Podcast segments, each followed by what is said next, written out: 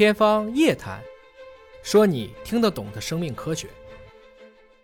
我们今天聊的这个体育，尤其是跟家庭教育去挂钩的同时，我们特别希望能够把热爱体育运动当成我们的一种家风，从自己做起，先去热爱这项运动，然后再去带着孩子更好的去体验、热爱这些运动。所以回到我们今天的主题，就是我们现在的这种家庭教育。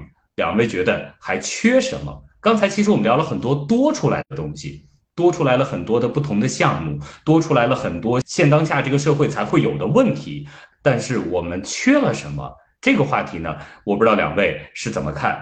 我们最近其实看到了，刚刚教育部其实下文，就让孩子加强这个牢狱。其实牢狱教育在我来看是非常重要的。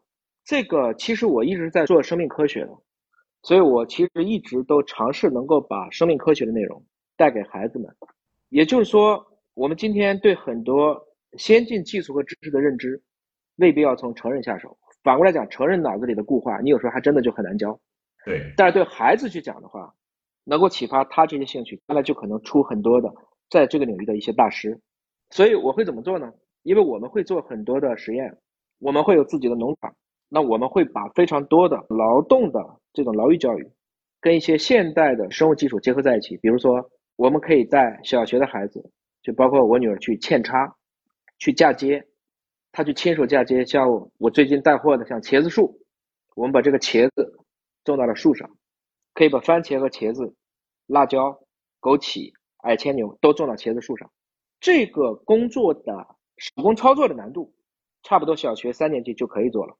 但是在这之前，如果我们能再给他讲一个生物多样性，能够给他讲一些关于这种嫁接，或者是关于植物发育学的一些内容，这个内容如果你要按照今天的我们的计划教育去走的话，恐怕要到大学还在学这个领域才会知道。但如果你在很小的时候就教会他这个，那他可能在心中就会埋下这个种子。我们今天讨论的农业问题，很多的农业问题本质上不是种地的问题，是科技的问题。农业从来不是第一产业，农业要一产，你用到农机农药那是二产，是工业。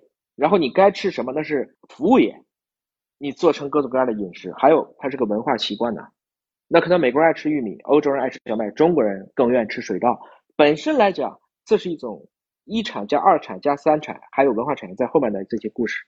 如果我们能在这些幼小的孩子心中给他讲清楚这个其中的重要性，比如说。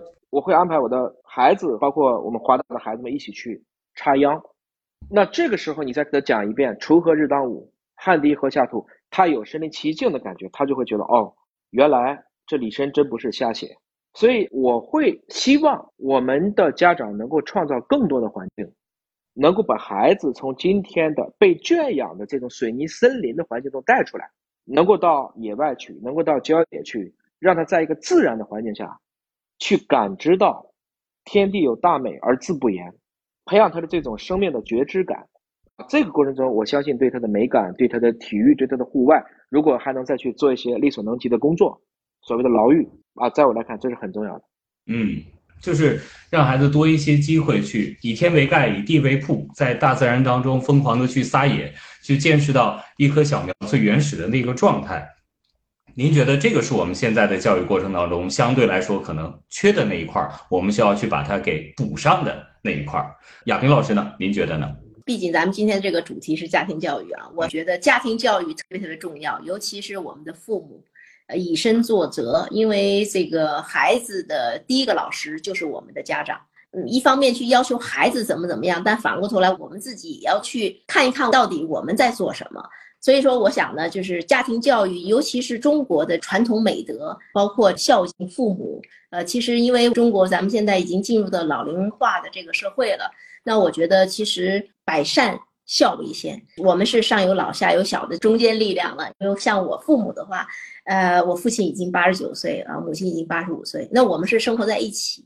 孩子其实看到我们平常怎么样对父母的话，他反过头来是一种言传身教，他也就会去学。所以呢，他有时候会主动的帮啊老啊老爷呀拉凳子啊、吃饭啊、呀煎菜呀等等的这样细微的一些照顾。这有时候的教育啊，其实是润物细无声的，不知不觉当中，你的言传身教其实就是一种教育。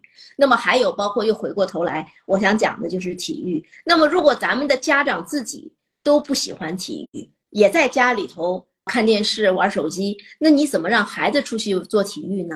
对吗？所以我是觉得，在教育孩子的同时，再想想我们自己到底做的怎么样。当然，我相信有的家长做的都非常非常好，包括他也可能很喜欢静，这都没有关系，因为每个家庭的背景、家庭的情况都不一样。我觉得量力而行，但更重要的，我是觉得还是真善美，就是说我们家长要教育孩子的，永远是真善美。把真正的真善美告诉他应该是什么样，让他认识这个社会，今后走到社会的时候，也让他去弘扬这种真善美，其实就可以了，且不用说我拘泥于一个什么样的运动项目，拘泥于什么样的一种形式。我觉得就是告诉大家，孩子怎么样去做一个正直的人、真诚的人、与人为善的人啊，我觉得就可以。